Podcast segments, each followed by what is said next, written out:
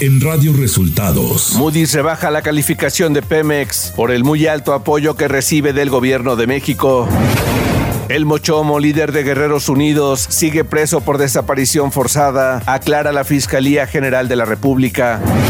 Anuncian padres de los 43 de Ayotzinapa que ya no asistirán a las reuniones de la Comisión para la Verdad y Acceso a la Justicia. Esto y más en las noticias de hoy. Este es un resumen de noticias de Radio Resultados. Bienvenidos al resumen de noticias de Radio Resultados. Ya estamos listos para informarle Luis Ángel Marín y Alo Reyes. Quédese con nosotros, aquí están las noticias. La mañanera. En la conferencia de prensa de este lunes, el presidente López Obrador, al hablar de sus propuestas de reformas, afirmó que la elección de 2024 es al mismo tiempo un referéndum. Por eso queremos llevar a cabo esta reforma y va a depender de los ciudadanos. Quieren que todo esto continúe, bueno, pues que lo sepamos cuando se lleve a cabo la elección, porque esta elección próxima es al mismo tiempo un referéndum, un plebiscito.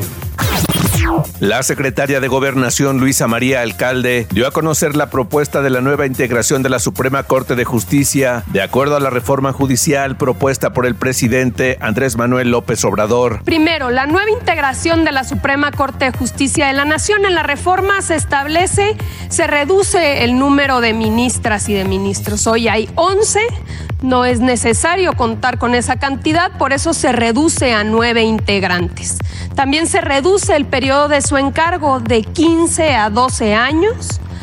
Se desaparecen las dos salas, hoy la Suprema Corte trabaja en dos salas y después trabaja en pleno. La idea es desaparecer estas salas que eh, son muy opacas en la resolución de sus conflictos. El presidente se refirió a la desaparición de los organismos autónomos, a los que llamó organismos fachada.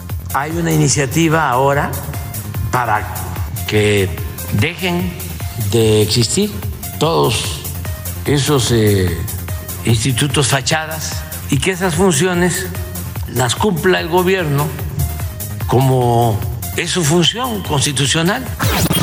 El jefe del Ejecutivo dio a conocer que el mantenimiento de la carretera de Coatzacoalcos a Villahermosa está contratado desde el sexenio de Enrique Peña Nieto y se pagan anualmente de 500 a 700 millones de pesos para dicho mantenimiento. Fue de los contratos que dejaron en la administración pasada y se respetaron. Por eso esa carretera tiene que tener buen servicio, tiene que estar en buen estado, porque se deben de estar destinando como 700 millones, de 500 a 700 millones anuales para el mantenimiento.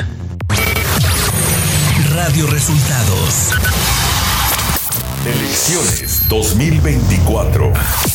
El dirigente nacional de Morena, Mario Delgado, acusó que existen 161 mil cuentas falsas que impulsan una campaña en redes sociales en contra del presidente López Obrador y de la candidata presidencial Claudia Sheinbaum Pardo. Ahora han orquestado eh, un ataque en estas últimas dos semanas, coordinado con la visita de ella en los Estados Unidos, a tratar de vincular a nuestro movimiento con actividades ilícitas, con el narcotráfico.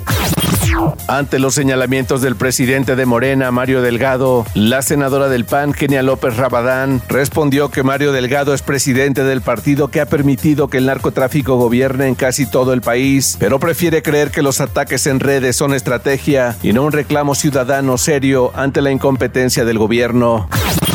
Xochitl Galvez Ruiz inició una gira de trabajo por Madrid, España, donde encabezó dos tertulias con la comunidad mexicana. Galvez Ruiz expresó la necesidad de acabar con el odio y la polarización que se vive en México. Agregó que el camino a la libertad está en riesgo y con la avalancha de reformas constitucionales que propone el presidente López Obrador, los contrapesos también están en riesgo. Acabar con la polarización, acabar con la división, acabar con el odio eh, ahora mismo el presidente ha escrito en su libro que yo estoy aquí porque la oligarquía me puso. El que diga que yo soy una ladina racista, clasista, pues bueno, qué bueno que le queda claro que no soy ni corrupta ni inepta.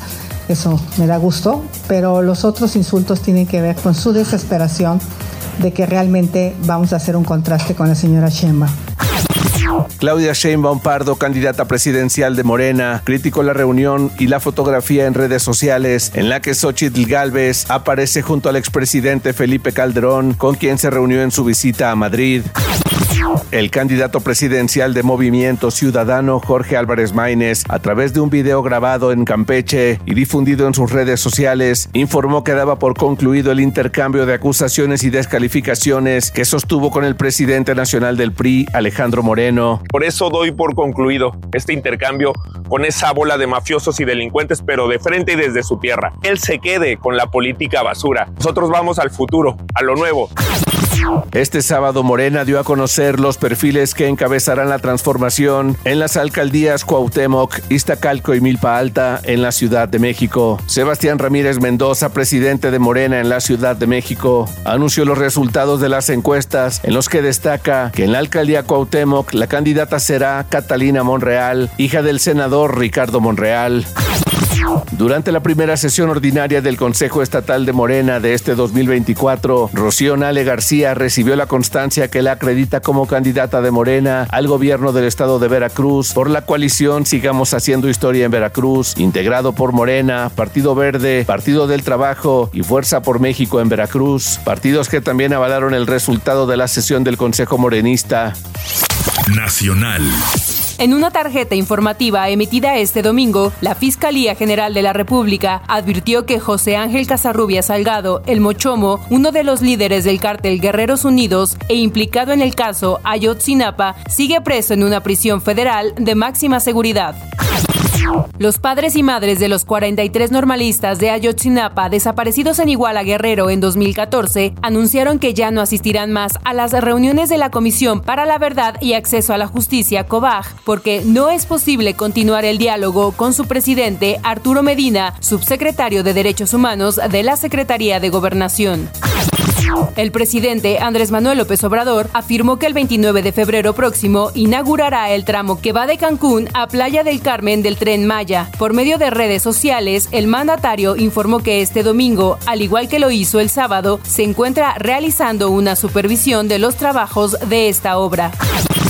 El diputado Ignacio Mier Velasco, coordinador del grupo parlamentario de Morena, sostuvo que la reforma sobre pensiones enviada por el presidente de la República va a resolver la incertidumbre laboral que padecen 50 millones de trabajadoras y trabajadores mexicanos. Explicó que el asunto es que no hay un fondo que garantice que las y los trabajadores sujetos a la reforma de 1997 que están afiliados al IMSS y los inscritos en 2007 por parte del ISTE puedan tener una pensión. Ciudad de México.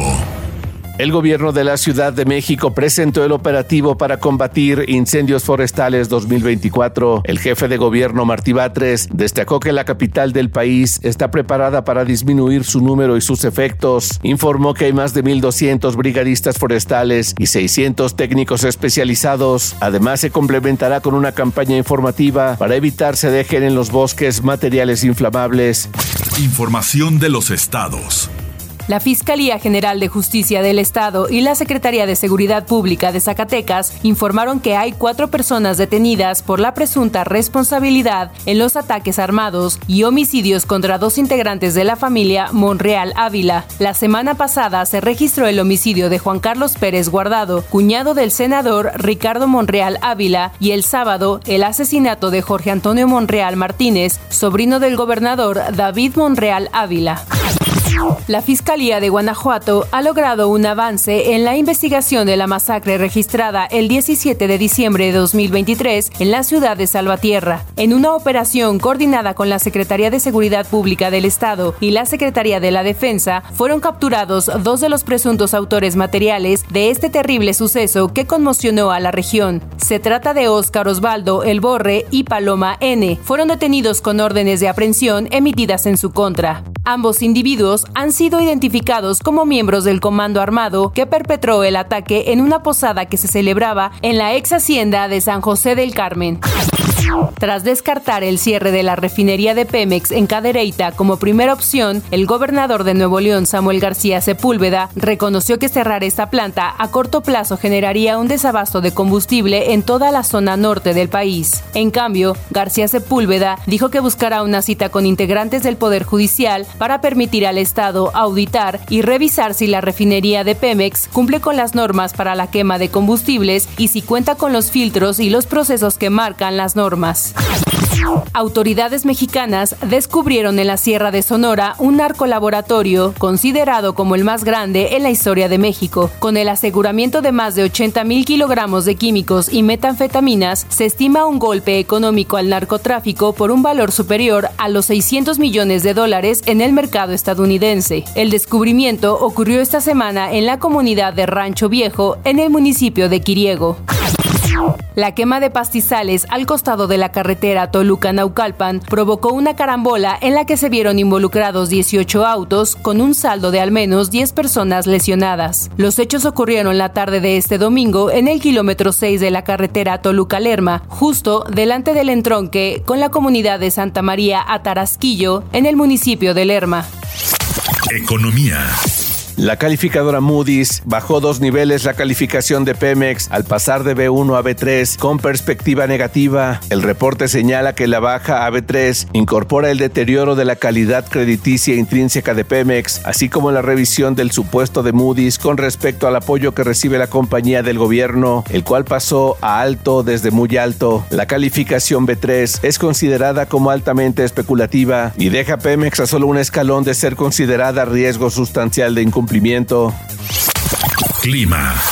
El Servicio Meteorológico Nacional anunció que para este 12 de febrero ingresa el Frente Frío número 34, el cual provocará lluvias en cinco estados de la República Mexicana, así como la caída de nieve en las cimas de los volcanes Pico de Orizaba y Cofre de Perote. Además, recorrerá rápidamente el litoral del Golfo de México y en interacción con la corriente en chorro subtropical, originará chubascos y lluvias fuertes en el oriente y sureste del país, pronosticándose lluvias muy fuertes a puntuales intensas en zonas de Puebla, Oaxaca, Veracruz, Chiapas y Tabasco. También la masa de aire polar asociada al frente originará evento de norte en el litoral del Golfo de México, la península de Yucatán, Istmo y Golfo de Tehuantepec, lo que provocará descenso de la temperatura en zonas del noroeste, norte, noreste, oriente, centro y sureste de la República Mexicana. De acuerdo con la Conagua, el ambiente vespertino será caluroso a muy caluroso en entidades del occidente, sur y sureste mexicano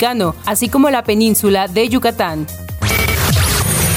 Radio Resultados Internacional.